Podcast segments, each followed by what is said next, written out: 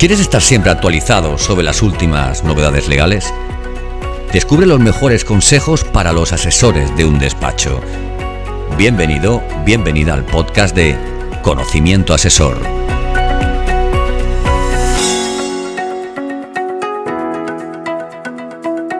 Apreciados oyentes, mi nombre es María Alba Sugrañas, soy abogada especializada en Derecho Laboral y en el presente podcast hablaré cuáles son las claves del registro salarial así como de los planes de igualdad. El día 14 de abril han entrado en vigor las nuevas obligaciones derivadas del Real Decreto 902-2020 de 13 de octubre de igualdad retributiva entre hombres y mujeres, entre ellas la auditoría salarial y el registro retributivo. Con estas dos medidas se pretende reducir la brecha salarial existente en nuestro país entre hombres y mujeres que los expertos sitúan por encima del 20%. Vamos a ver las claves para afrontar estas nuevas obligaciones legales. La primera clave es definir el registro salarial como prioridad en la empresa. Es lo primero que debe hacer una organización empresarial. Se, aplica a todas las empresas desde el 14 de abril. En cuanto a la auditoría salarial, habrá empresas con más margen si tienen un plan de igualdad con anterioridad, ya que hicieron esa auditoría, con lo cual tienen un año para actualizarlo.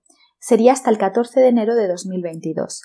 En esa definición del registro hay que considerar a toda la plantilla de la empresa, personal, directivo y cargos. Hay que tener en cuenta conceptos retributivos tanto a nivel salarial como extrasalarial. Se trata de hacer un análisis por concepto y desglosado por géneros y también por los grupos profesionales que existan en la empresa, categoría, nivel o puesto. Tendremos una media aritmética y mediana por concepto, nivel y género, y ese es el dato que saldrá el registro retributivo de la empresa. El segundo punto clave es describir desde recursos humanos una valoración de los puestos de trabajo de toda la plantilla. Hay que contar con unos datos de partido homogéneos y correctos. Con carácter previo se hace una valoración de puestos de trabajo que permitirá comparar puestos de igual valor según dice la normativa del Real Decreto 902-2020.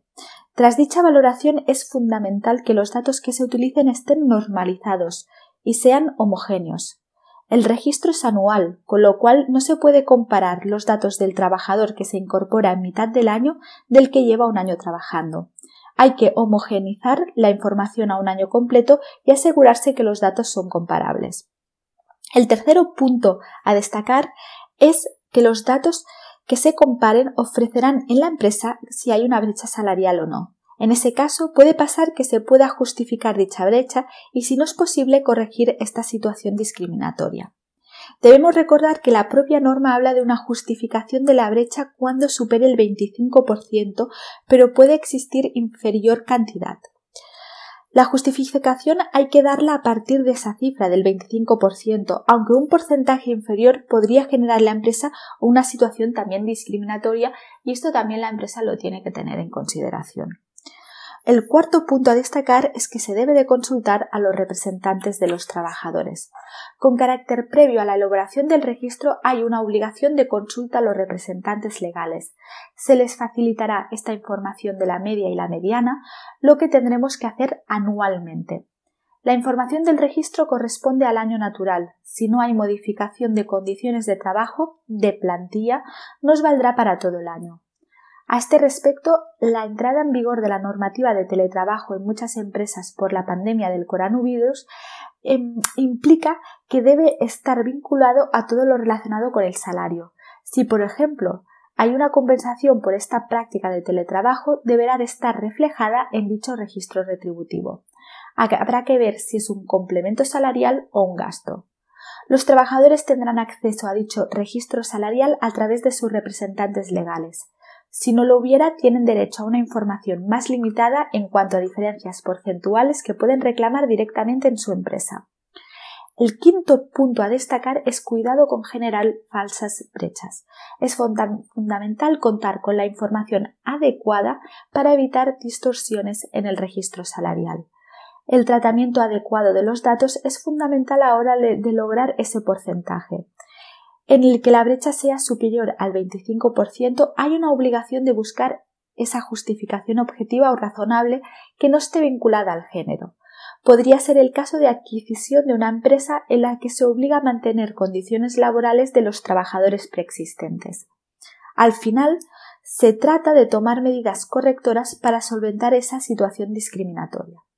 Es bueno resolverla para evitar que los representantes de los trabajadores nos puedan demandar o tengamos la visita de, la inspección de trabajo. La ley no dice en cuánto tiempo hay que resolver esas desigualdades, pero debería ser dentro del año en cuestión o lo más rápido posible. El sexto punto a destacar es que la auditoría salarial ayuda a saber si hay brechas. Por su parte, si el registro es la fotografía del nivel retributivo de la empresa, las auditorías salariales ayudan a saber si hay o no brecha es un análisis sistemático de las retribuciones de la empresa. No solo son los resultados que aglutina el registro, sino analizar esos procesos empresariales sobre cómo se fijan esos salarios y sus resultados es esencial. El resultado de la auditoría pretende saber entonces qué hay detrás de estas diferencias salariales y si son contrarias o no al principio de igualdad que aparece en la Constitución española. De aquí relacionamos en el séptimo punto en el que es en qué momento pongo en marcha la auditoría salarial. Todas las empresas tienen el, deber de, de poner en marcha una auditoría salarial. La auditoría salarial es una cuestión en tener la fotografía del momento, el registro, y otra es identificar qué hay detrás que pueda justificar estas diferencias. Mientras todas las empresas están obligadas a hacer un registro salarial, no todas las empresas están obligadas a realizar una auditoría salarial. De hecho, ahora se acaba el plazo para que las empresas tengan dicha auditoría retributiva en aquellas plantillas de más de 100 personas trabajadoras. Y esa auditoría será conforme al nuevo Real Decreto Ley que soporta dicha obligación. Las empresas que ya hicieran una auditoría en los años anteriores tienen más margen hasta el 14 de enero de 2022. Por su parte, las empresas con una plantilla de 50 a 100 personas trabajadoras deberán realizar el registro de forma inminente, pero podrán demorar la auditoría salarial hasta el 7 de marzo de 2022. Las empresas con menos de 50 personas trabajadoras no estarán obligadas a realizar una auditoría salarial. No obstante, sí que estarán obligadas a realizar el registro salarial igual que todas las otras empresas. El punto 9 es cómo vamos a evitar los problemas que generan las auditorías salariales. El problema principal es que antes de hacerlas, las empresas deben hacer una valoración de los puestos de trabajo para saber existe una diferencia salarial y si esta diferencia salarial es o no discriminatoria o tiene una justificación diferente al sexo. Y de ahí que esta valoración deba hacerla desde el Departamento de Recursos Humanos, ya que se trata de saber puestos comparables y del mismo nivel para luego realizar la mencionada auditoría. Dicho esto, y vamos a hablar en relación al tema de los planes de igualdad. Los planes de igualdad eh, en su momento fueron, fueron regulados en el Real Decreto 901-2020 de 13 de octubre, por el que se regulan los planes de igualdad y su registro cumple advertir que las empresas con más de 50 personas en plantillas deben de contar con un plan de igualdad. Pero la pregunta es ¿qué es? ¿En qué consisten sus medidas? ¿Qué empresas están obligadas a tenerlas y desde cuándo? El plan de igualdad es un conjunto ordenado de medidas evaluables dirigidas a remover los obstáculos que impiden o dificultan la igualdad efectiva de mujeres y hombres y eliminar la discriminación por razón de sexos en la empresa. El plan de igualdad se estructura tras la realización previa de un diagnóstico negociado con la representación legal de las personas trabajadoras y elaborado en la comisión negociadora de dicho plan de igualdad. Los planes de igualdad deberán fijar los objetivos de igualdad a alcanzar, las estrategias y prácticas a adoptar para su consecución y también deben de incluir el establecimiento de sistemas eficaces de seguimiento y evaluación de los objetivos fijados. La iniciativa de iniciar un plan de igualdad debe correr a, cargo de la empresa. Si no es así, la representación legal de los trabajadores debe pedirle por escrito la constitución de la comisión negociadora. De no recibir respuesta o ante la negativa de la empresa, se deberá solicitar la actuación de inspección de trabajo.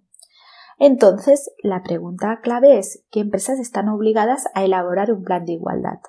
El Real Decreto Ley 6-2019 de 1 de marzo redujo de 250 personas trabajadoras a 50 personas. el número necesario de personas en plantilla para que fuera obligatoria la aplicación y elaboración de un plan de igualdad. Esta novedad se ha integrado de forma progresiva. Desde el pasado 7 de marzo de 2020 lo deben de tener todas las empresas con más de 150 personas en plantilla. A partir del 7 de marzo de 2021 deberán tenerlo todas las personas con más de 100 personas en plantilla y a partir del 7 de marzo de 2022 deberán tenerlo todas las empresas de 50 a 100 personas en plantilla. Los planes de igualdad obligatorio por el número de personas en plantilla deberán ser negociados con la representación legal de las personas trabajadoras. Pero, ¿cuándo es obligatorio elaborar y aplicar un plan de igualdad? El plan de igualdad sigue siendo obligatorio cuando lo establezca el convenio colectivo de aplicación independientemente del número de personas en plantilla en los términos previstos en el convenio colectivo o bien cuando lo acuerde la autoridad laboral en un procedimiento sancionador en sustitución de las sanciones accesorias por la elaboración y aplicación de dicho plan. Será previsto negociación o consulta en su caso, con la representación legal de las personas trabajadoras en los términos que fije el indicado acuerdo. En los planes de igualdad obligatorio, porque lo establezca el convenio colectivo o el acuerdo sancionador, se aplicará el reglamento aprobado a través del Real Decreto Ley 901-2020 de 13 de octubre, salvo en aquello que expresamente diga el convenio o el acuerdo que no se aplica al reglamento. Entonces, la pregunta es si la empresa no está obligada a tener un plan de igualdad, ¿puede tenerlo? Sí, el resto de las empresas no obligadas a tenerlo pueden contar con un plan de igualdad de forma voluntaria. Podrá elaborarlo o implantarlo previa consulta y negociación con la representación legal de las personas trabajadoras si hubiera. Es de aplicación el reglamento cuando así acuerde en el plan de igualdad. Si no hay representación legal de las personas trabajadoras, la empresa podrá hacerlo de forma unilateral o puede crear una comisión compuesta por las personas de la plantilla y de la empresa que estén formadas en materia de igualdad si es posible. ¿Qué pasa en las empresas para, las que el plan de igualdad no es obligatorio? En las empresas que no es obligatorio tener un plan de igualdad, la empresa debe de tener o acogerse a alguna medida para evitar la discriminación laboral entre mujeres y hombres y la respuesta es que sí. Todas las empresas, independientemente del número de personas en plantilla, están obligadas a respetar la igualdad de trato y oportunidad en el ámbito laboral, y con esta finalidad deberán adoptar medidas dirigidas a evitar cualquier tipo de discriminación laboral entre hombres y mujeres. Esta medida deberá negociarse y, en su caso, acordarse con la representación legal de las personas trabajadoras en la forma que se determine la legislación laboral. La Inspección de Trabajo entendemos que identificará su labor en los próximos años. No solo tendrá que comprobar si las empresas obligadas tienen efectivamente un plan de igualdad, su implementación y seguimiento. Además, deberá potenciar su labor en todas las empresas sobre la aplicación de las medidas de igualdad y antidiscriminatorias. Todas las empresas están obligadas a ellas y, y esta obligación aparece en la ley y en el reglamento. Entonces, ¿puede haber medidas diferentes en función del centro de trabajo? Aunque el plan de igualdad debe ser de empresa y no de centro, puede establecerse en el plan de igualdad medidas diferentes. La respuesta es afirmativa. Aunque no es lo habitual, las acciones o medidas de plan son iguales y genéricas para todos los centros de empresa. El reglamento, reglamento permite, no obstante, y al igual que establecía la ley, reseñar acciones o medidas especiales para determinados centros en función del diagnóstico que establezca. Por ejemplo, hay un centro en el que no existen mujeres en una determinada categoría profesional, pero hay una presencia de mujeres y hombres equilibradas en el resto de centros por categorías profesionales. En este caso, puede ser necesario establecer una medida concreta en ese centro para incorporar mujeres a la plantilla en un porcentaje determinado para equilibrar su presencia. Se debe tener un plan de igualdad por empresa, cada CIF debe tener su propio plan. La idea fundamental es que el plan de igualdad es para una empresa. No puede existir planes de igualdad de centro, aunque en cada centro exista representación legal de las personas trabajadoras o sea de aplicación un convenio colectivo diferente en cada centro. El plan debe aplicarse a todos los centros de la empresa, aunque, como hemos dicho, puede acordarse medidas especiales para un centro o centros determinados, aunque no suele ser lo habitual.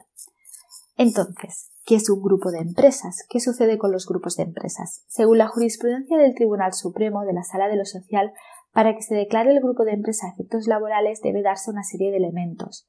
Cuando la persona trabajadora tiene su contrato firmado en una empresa pero presta sus servicios de forma indistinta en cualquiera de las empresas que forman parte del grupo o cuando existe una única dirección unitaria de todas las empresas del grupo.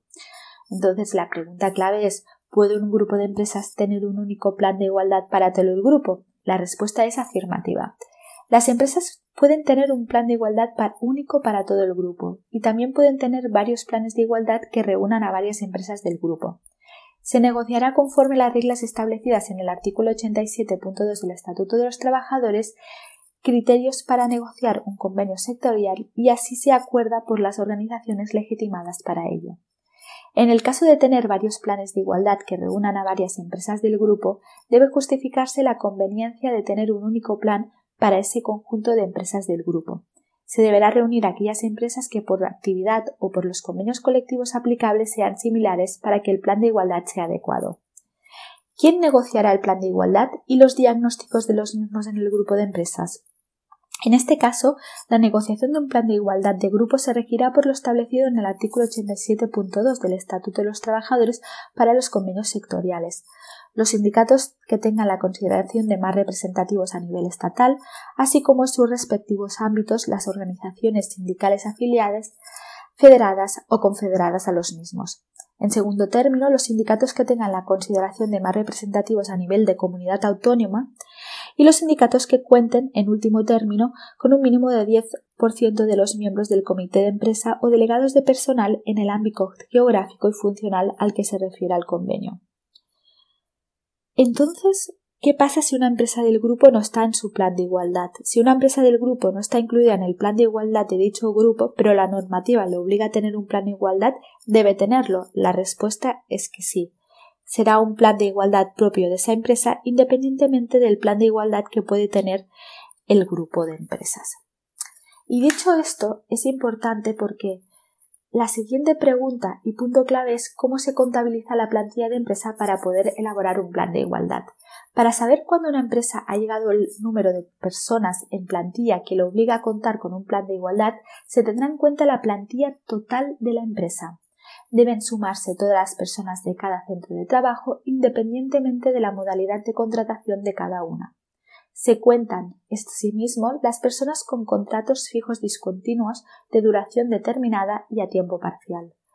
Esto independientemente de las horas trabajadas. Y por último también las personas con contratos de puesta a disposición, es decir, las personas contratadas a través de empresas de trabajo temporal o ETTs en qué momento debe hacerse la comprobación del número de personas de la plantilla, para saber si la empresa obviamente ha llegado a la cifra que es obligatoria para elaborar un plan de igualdad.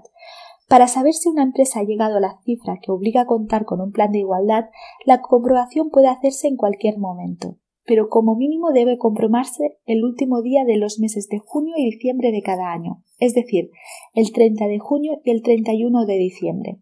Se tendrá en cuenta todas las personas que existen en ese momento y se sumarán los contratos de duración determinada, cualquiera que sea su modalidad, que habiendo estado vigente en la empresa durante los seis meses anteriores, se haya extinguido en el momento de efectuar el cómputo. En ese caso, por cada 100 días trabajados o fracción se computará como una persona trabajadora más. ¿Qué ocurre si se alcanza una plantilla que hace obligatorio el plan de igualdad? En el momento en el que el número de las personas en plantilla sobrepasa el límite, nace la obligación de negociar y elaborar y aplicar el plan de igualdad. Entonces se iniciará el diagnóstico mediante la constitución de la comisión negociadora del plan de igualdad y del diagnóstico. Finalmente, advertir que el proceso para la elaboración e implementación del plan de igualdad consta de cinco fases. La primera fase es la puesta en marcha del proceso de elaboración del plan, la comunicación y apertura de la negociación y constitución de la comisión negociadora. La segunda fase es la realización del diagnóstico, la recupulación y análisis de datos cuantitativos y cualitativos para conocer el grado de integración de la igualdad entre hombres y mujeres en la empresa. La tercera fase es el diseño, aprobación y registro del plan de igualdad, en donde se definirán los objetivos, el diseño de medidas, establecimiento de indicadores de seguimiento y evaluación, calendario de aplicación, aprobación y registro del plan. La cuarta fase es la implementación y seguimiento del plan de igualdad, comprobación del grado de desarrollo y cumplimiento de medidas y valoración de resultados. Y finalmente la, finalmente la quinta fase es la evaluación del plan de igualdad, valoración del grado de consecución de los objetivos, resultados e impacto que ha tenido el plan en la empresa. Y dicho esto, aquí finaliza el, podcast. Eh, muchísimas gracias por vuestra atención y hasta la próxima.